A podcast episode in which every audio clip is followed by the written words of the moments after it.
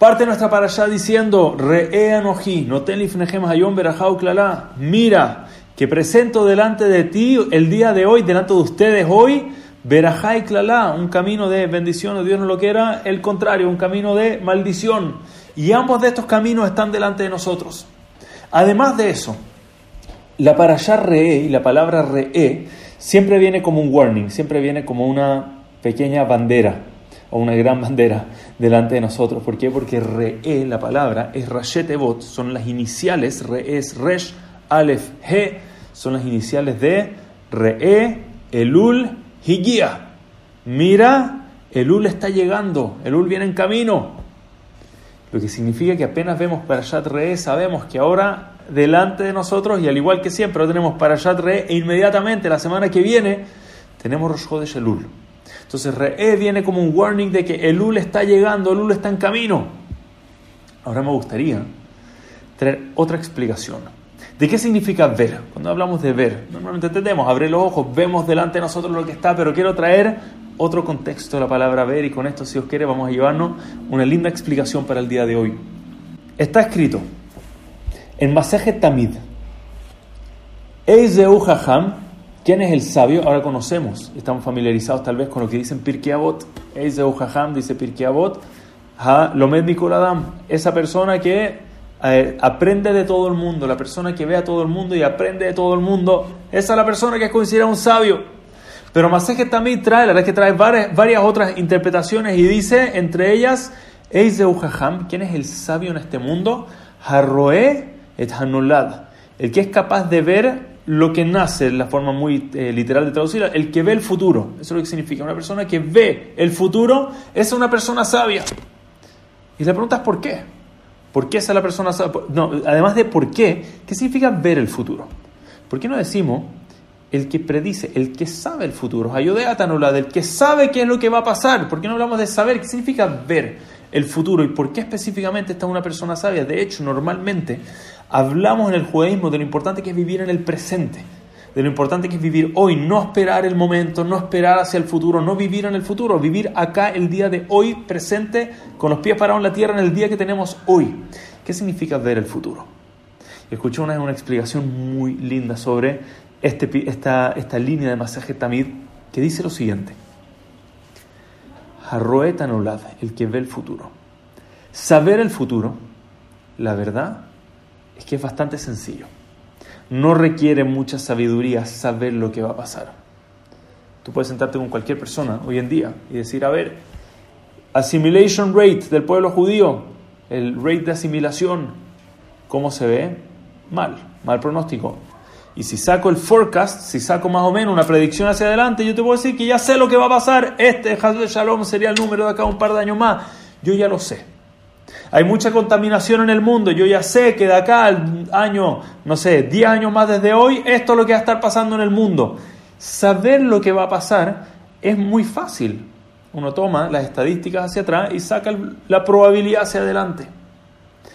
El sabio, sin embargo, es el que no sabe lo que va a pasar. Te dice, ¿qué va a pasar mañana? No sé, eso todavía no está escrito. Eso depende de lo que yo haga hoy. Yo puedo ver lo que pareciera que va a pasar, pero entiendo que lo que yo hago ahora mismo puede cambiar ese destino, puede cambiar ese futuro, puede cambiar lo que pareciera que sabemos que va a pasar más adelante. Por lo tanto, no sé cuál es el assimilation rate que va a haber un año más, porque yo entiendo que hoy tengo la fuerza de cambiar ese futuro. Yo veo el futuro, pero no sé lo que va a pasar en el futuro porque no hay nada escrito, porque tenemos la fuerza con nuestras acciones cambiar lo que va a pasar en el futuro. Entonces tiene sentido que esta para allá viene a darnos un warning del mes de Lul. Mira, mira hacia adelante que viene Lul en camino. Hacer un forecast, predecir lo que va a pasar en el mes de Lul, es bastante fácil. Vemos hacia adelante, decimos, ok, el mes de Lul va a volar. Tal vez al principio nos vamos a tratar de, ok, vamos a tratar de ponernos un poco más fuerte, tratar de comportarnos un poco mejor, rezar un poco mejor. Pero el Lul es largo, ya se nos va a ir diluyendo de a poquito. Vamos a llegar a Roshaná, wow, voló el mes de Lul, rápido tenemos que ponernos un poco las pilas e intentamos, bueno, y hacer que mete Shua, ahí sí le ponemos con todo y de repente pasa rápido los hacer el Teshuvah, llegamos a Yom Kippur, Arvid lo tenemos potente, Shaharit ya no tanto, nos despertamos cansados, hace hambre. Oh, Neilá, entonces Neilá estamos desesperados, ¿qué pasó? Voló todo el mes de Lul, voló Roshaná, voló los hacer el Teshuvah y estamos ahora Neilá de Yom Kippur. Entonces ahí decidimos, Riponosh el Olam, acá me comprometo a ser el, el nuevo Rabhaim Kanievski de la generación, listo, cerrado, Baruch Hashem. Pasan, no sé, media hora, una hora, terminó, ¿verdad? Ya, sí, pero eso era Neilá de Yom Kippur, eso fue distinto, ¿sí o no? Ah, lamentablemente es común que pasa eso. Predecirlo no requiere mucha sabiduría. Ver hacia adelante, decir, mira, muchos de los mes de Lul, hacer Dime Teshuvah, Rosh un Kippur que hemos vivido, tal vez no han sido tan significativos, pero hoy tengo la oportunidad de cambiar eso para adelante. Hoy decido no esperar hasta la Neilá, no esperar hasta el final de todo el proceso. Hoy puedo tomar un paso pequeño en mi vida para asegurarme que ya no soy el mismo para adelante, para asegurarme que al final de todo este proceso Teshuvah por el que tenemos que empezar a trabajar, nos aseguramos de ser otra persona en este mundo. Mira, re, mira el Ulhiguía, mira hacia adelante. Mira hacia adelante. Si el día de mañana el pueblo judío va a estar en una posición de Berajá o lo aleno, el contrario, está en nuestras manos hoy. En lo que nosotros decidimos tomar hoy. Y me gustaría traerles un ejemplo que a mí me fascina de esto. Y es de un famoso experimento que se hizo con un grupo de monos.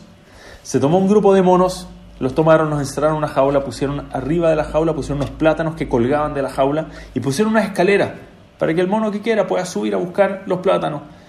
Llegó el primer mono, corrió a subir los plátanos y apenas estaba, no sé, por llegar al último escalón, le sacan la escalera y le tiran un balde de agua fría a todos los monos no logró sacar los plátanos y todos saltando histéricos del agua fría, el balde de agua fría con hielo que les acaba de llegar. Sí, no estoy a favor del experimento ni abuso animal, pero estoy contando cómo salió el experimento. Entonces llegó el siguiente. ¿Qué hicieron después? Después de que hicieron esto muchas veces, cada mono que intentaba subir le ponían la escalera de vuelta, subía de vuelta, trataba de agarrarlo, le sacaban la escalera, le tiraban agua a todo, hasta que eventualmente ya no intentaban más Entendieron que era una mala idea y dejaron de intentar subir las escaleras para agarrar el plátano. Ok, excelente. ¿Qué hicieron después? Sacaron a un mono y trajeron un mono nuevo. Ahora el mono nuevo que hace de una llegada de una escalera, ve los plátanos, intenta subir y van todos los monos y lo empiezan a golpear, lo empiezan a agarrar a golpes, no puede subir ahí arriba. Todos saben lo que pasa al subir arriba, te sacan la escalera, nos mojan a todos, se lo empiezan a golpear, el mono no entiende por qué, pero lo empiezan a golpear Ok, el mono intenta de nuevo, lo vuelven a golpear, intenta una cuarta, quinta vez y el mono ya sabe, no puedo subir acá arriba porque yo entiendo que si intento subir me va a llegar un par de golpes, así que no subo más. Ok, después cambiaron otro mono, cambiaron uno de los originales por otro de los monos, llamémoslo de la segunda generación, y de nuevo este mono intentó subir, de nuevo lo golpearon y así fueron haciendo hasta que eventualmente reemplazaron a los seis monos. Ahora hay seis monos acá adentro que nunca han sido mojados por el balde de agua. Pero los seis monos fueron azotados por los otros monos. Ahora, increíblemente, sacaron ahora un mono de la segunda generación y trajeron un mono de la tercera generación, un nuevo mono, que no conoció a los originales y solamente había monos ahí adentro que nunca habían visto lo que pasa. Y cuando el nuevo mono intentó subir de una, todos fueron a golpear al mono igual. Todos fueron a golpear al pobre mono tercera generación y lo más increíble es que este experimento lo volvieron a dar una vuelta hasta que eran puros monos de tercera generación, es decir, puros monos que ni siquiera conocieron a los monos originales. Y cuando entró un nuevo mono, también fueron a golpearlo sin saber por qué. No sabían exactamente cuál es la razón por la que no sube por la escalera, pero sabemos que en Minhag, que la tradición es tú intentas subir y te golpeamos y está prohibido subir ahí, sin entender exactamente por qué están subiendo. ¿Por qué? Hay muchas lecciones de esto de peer pressure, de hacer lo que es simplemente lo que la gente te dice, pero hay una lección tal vez más potente todavía, que es que lo que nosotros hacemos hoy marca el futuro de verdad. Deja marcado que van a ser nuestros hijos, nuestros nietos, nuestros bisnietos, tal vez sin entenderlo. Y cuántas cosas las vemos nosotros así en nuestras vidas, que hacemos con pasión. ¿Por qué? Mira, la verdad no sé, tal vez una mitzvah que nunca me senté a estudiarla, a profundizarla tanto, pero mis padres la hacían, mis abuelos la hacían con un amor, con un cariño, quedó marcada para siempre. Eso es mirar el futuro. Tengo que vivir en el hoy. Hoy estoy parado acá. Tengo que estar parado acá el día de hoy, haciendo lo máximo que puedo, porque entiendo que lo que yo hago hoy impacta y cambia el futuro. Yo veo el futuro. No sé el futuro, pero lo veo.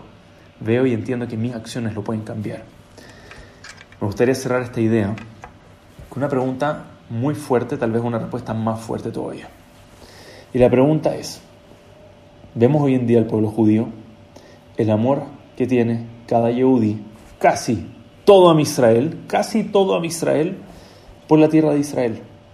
Un amor completo a Eretz Israel, Medinat Israel. Hay una conexión con esta tierra que es tan curiosa. ¿Por qué? Lo, digo de verdad, ¿por qué tenemos tanto amor por la tierra de Israel? Normalmente una nación que es exiliada de su tierra, dos veces exiliada de su tierra, listo, ¿sí o no? Nos vamos, cada uno está en su país, nos instalamos en nuestro país y ahora somos nuevos patriotas del país local en el que estamos. ¿Cuál es la obsesión con Eretz Israel? Entonces podemos decir, bueno, por la Torá, lo que nos enseña, lo que nos transmite, y bueno, seguro es verdad, pero ¿qué pasa? Y esto lo vemos que es algo muy común, que Yehudim que no son creyentes, no creen en la Torah, no creen en Dios, y a pesar de eso, aman la tierra de Israel, están dispuestos a ir y sacrificar su vida, poner su vida en la línea por Eretz Israel. ¿Cómo puede ser? Si, de nuevo, si no te está agarrando la Torah, no está diciendo, miras, porque la Torah nos dice que está en la tierra de Israel. ¿Cuál es la obsesión con la tierra de Israel? Que todo Israel, en el mundo entero, aman esta tierra. Esta pregunta la trae el Michtam Meliau. Y Michtab Meliao responde algo para reflexionar. Y dice, ¿sabes por qué los Yehudim amamos la tierra de Israel?